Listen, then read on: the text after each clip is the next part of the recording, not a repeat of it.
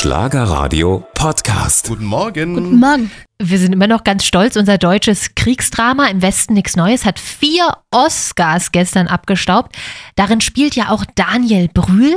Der hat neulich auch mal verraten, wie er sich fit hält. Ja, er spielt gerne Tennis, er geht gerne laufen, das aber am liebsten auf leeren Magen morgens. Aha. Ja, also Daniela, Ist das erlaubt? sollte man eher vor oder nach dem Frühstück joggen gehen bzw. Sport machen?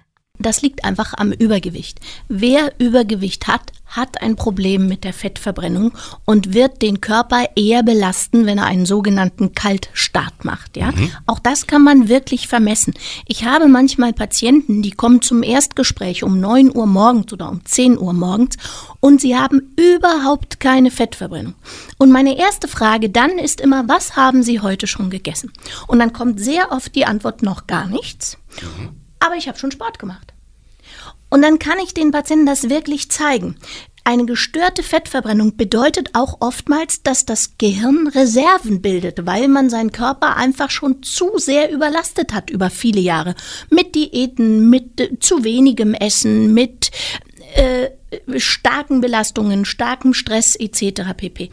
Und wenn du Menschen mit Übergewicht den Tipp gibst, dass sie vorm Joggen drei, vier, fünf Esslöffel Müsli essen, mit einem Löffel Honig und Milch, den man wirklich ganz schnell wegbekommt und dann joggen geht, dann kannst du die Fettverbrennung messen, weil das ist so, als würdest du den Ofen sozusagen heizen und der Sport ist dann praktisch wie den, der Sauerstoff, der das Feuer dann wirklich zum Brennen bringt. Dankeschön, Daniela. Mehr Fragen an Daniela? Na dann, schicken Sie uns eine WhatsApp an die 08000 79 89 99. Und alles zum Nachlesen, Nachhören gibt's bei uns bei dem Podcast auf schlagerradio.de.